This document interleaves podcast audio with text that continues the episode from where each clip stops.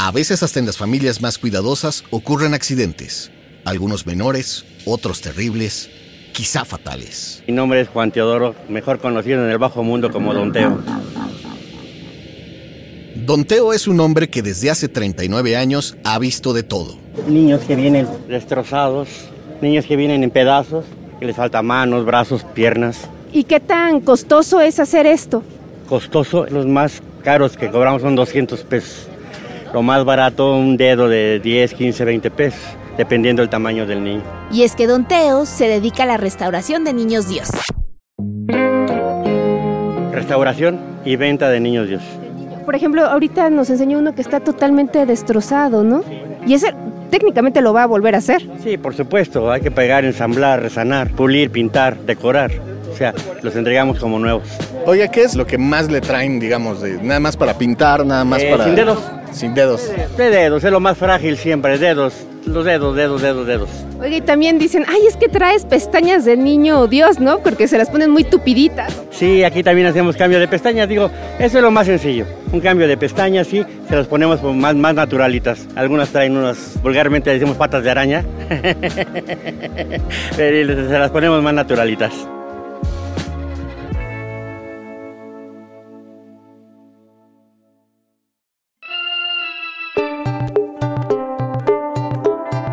¿Conoces a dónde puedes ir para reparar, vestir y ajuarear a tu niño Dios? ¿Sabes de dónde viene esta tradición? ¿Qué recomienda la iglesia como código de vestimenta? ¿Y qué hacer si de plano ya no puedes reparar la figura del niño? Aquí te lo vamos a contar.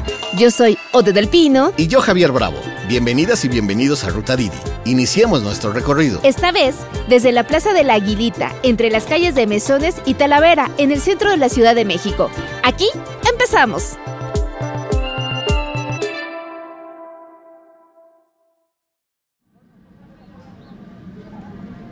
Sigamos caminando porque Por este lado. no es solamente que es el hospitalito, también vemos muchos. De este lado venden, mira, por ejemplo. De este lado venden niños Dios, ahora sí que de todas las tonalidades de, de piel, ¿no? O sea, desde el güerito de ojos azules, vemos unos ya muy morenos, con ojos oscuros también. O sea, hay para todos los gustos. Y aquí vemos gente que este, vende también lo que son los clásicos ropones, ¿no? Que es la ropa que se le pone al niño Dios. Vamos a que nos platiquen, que nos digan de qué son estos pequeñines que están vestidos. Oiga, una pregunta, ¿de qué son los atuendos del niño Dios? ¿De cuáles vendes?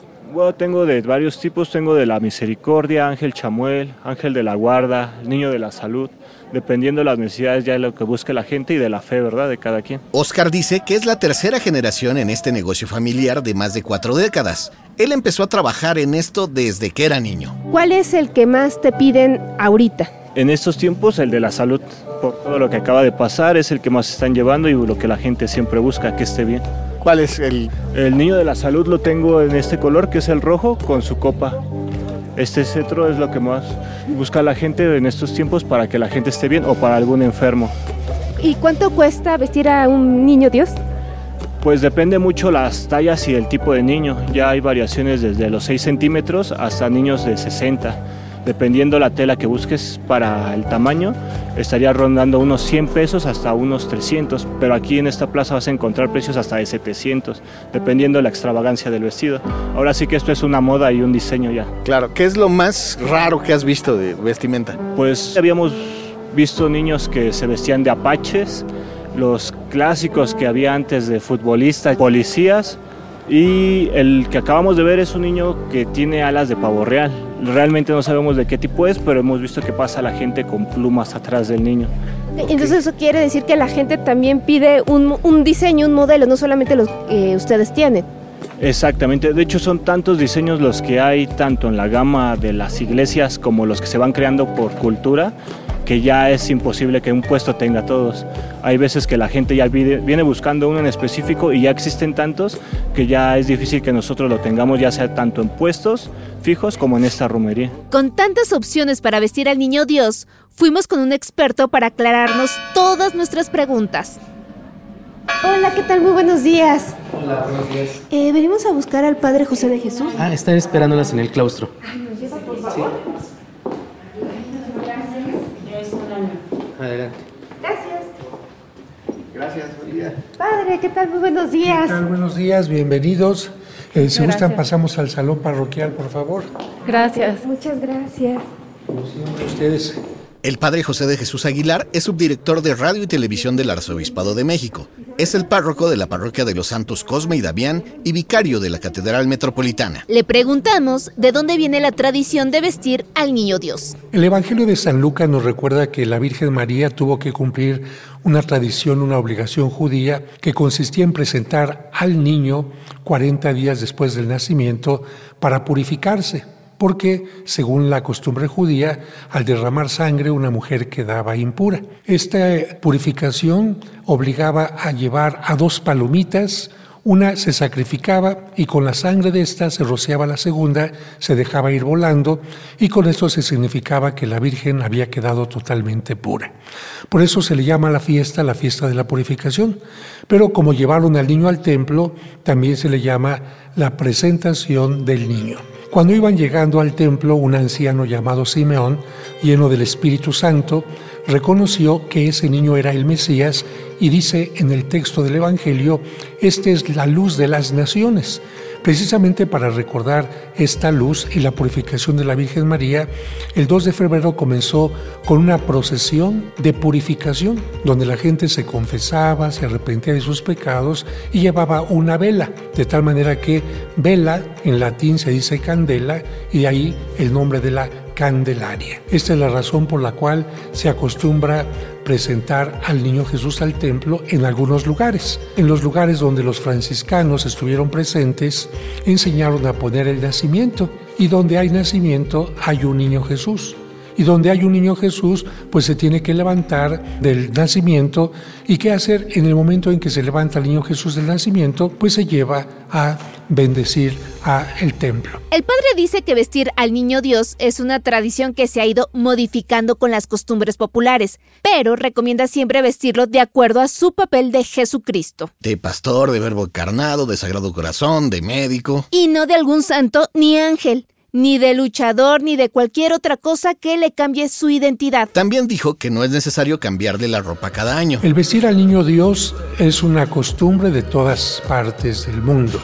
Cuando hay una imagen, lo visten por una única ocasión. Y ese vestido que tienen, por ejemplo en España, con bordados, lo tiene todo el tiempo. ¿Por qué? Porque no es un niño que juega, que gatea, que se ensucia. Si lo tienes en una vitrina, no tienes por qué estarle cambiando el vestido cada año. Oiga, padre, los niños Dios como tal generalmente van pasando de generación en generación. Es como muy tradicional que los abuelos vayan heredando los, los nacimientos y cosas por el estilo. ¿Qué hacer cuando el niño Dios ya está dañadito y se cayó o cualquier cosa? Habría que ver la proporción del daño. Si es un dedo rotito, una mano rotita, la pierna se rompió, hay restauradores incluso en yeso que pueden hacer que la imagen vuelva a tener su función y vuelva a tener una bendición, porque es importante mencionar que cuando una imagen se daña, se estropea, pierde la bendición, porque para tener una bendición tiene que tener una dignidad especial. Cuando ya una imagen se cayó al piso y se convirtió en varios fragmentos, quedó quizás una parte de la cara, la gente tiene mucha tristeza, pero le da pena tirarla a la basura. La imagen ya ha perdido la bendición y en este caso lo que le recomendamos, pon los restos en una bolsa, quizás golpéala para que se vaya deshaciendo totalmente y después ya puedes tirarla, quizás incluso ponerla en una maceta para que tu sensibilidad por lo que representó esta imagen no se vea dañada. Padre, ya este se termina toda esta fiesta de diciembre, el nacimiento, la rosca y ahora pues ya con el Día de la Candelaria, o sea, ya concluimos todas estas fiestas. Sí, podemos decir que aunque la Navidad termina propiamente el día 6 de enero, hay una pequeña colita por esto de los 40 días después del 25 de diciembre. Si contamos los 40 días, llegamos precisamente al 2 de febrero. Con esto ya se concluye propiamente todo lo que nos recuerda al Jesús niño. Ya escucharemos más adelante todo lo que se refiere al Jesús adulto, porque el Evangelio se salta precisamente desde la infancia hasta los 12 años y después hasta los 30 años. Ya ya vendría ahora sí Semana Santa, ¿no? Eh, le llamamos a este tiempo tiempo ordinario y después del tiempo ordinario vendrá ya la Semana Santa y la Pascua en referencia a la primera luna llena de primavera. ¿Algún mensaje que quisiera dar por el Día de la Candelaria? Pues yo creo que si lo central es que el niño Jesús es luz de las naciones, hay que pedir que su evangelio, su palabra, nos ayude a traer luz en un mundo de tanta oscuridad. Que en aquellos hogares donde hay violencia, cese la violencia por esta luz. Que en aquellos lugares donde hay maltrato animal, donde hay desapariciones de personas o donde hay corrupción, que sea esta luz precisamente la que haga que todo cambie. Porque de nada sirve cumplir con ritos que pueden ser muy bonitos si lamentablemente vivimos en medio de la oscuridad.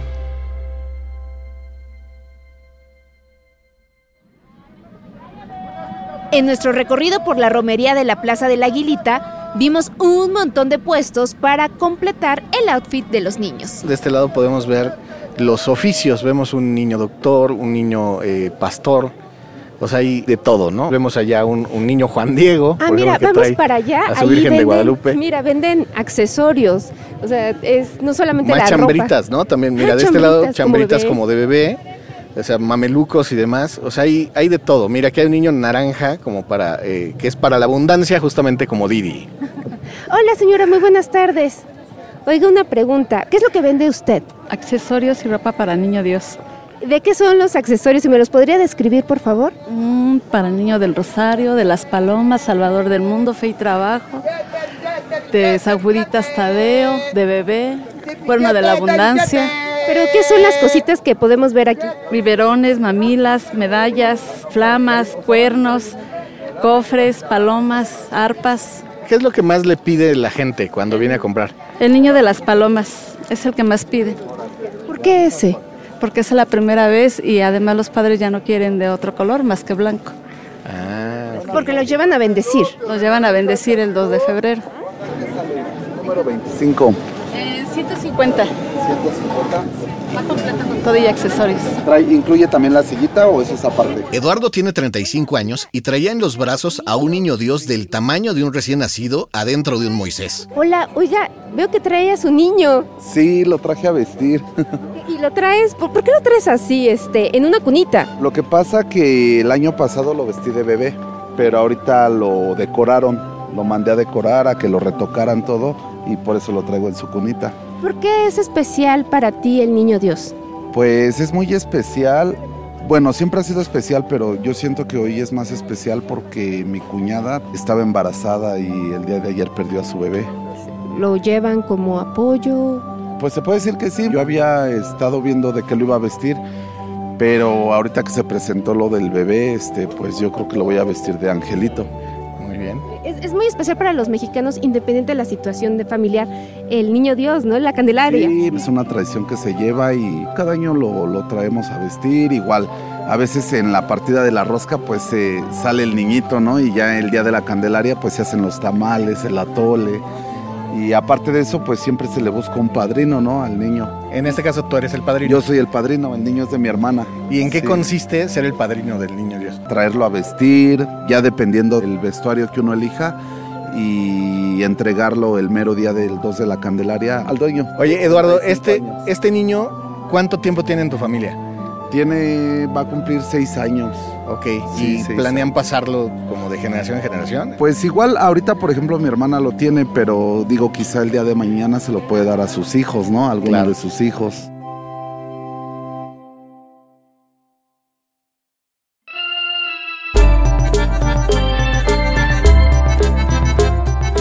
Esto fue Ruta Didi. Muchas gracias por escucharnos. Este episodio fue producido por Quisaya Estudios para Didi. Lucina Melesio es directora y productora ejecutiva. Ode del Pino y yo, Javier Bravo, estuvimos en los micrófonos y en la producción. El guion es de Lucina Melesio. Sara Carrillo es productora senior.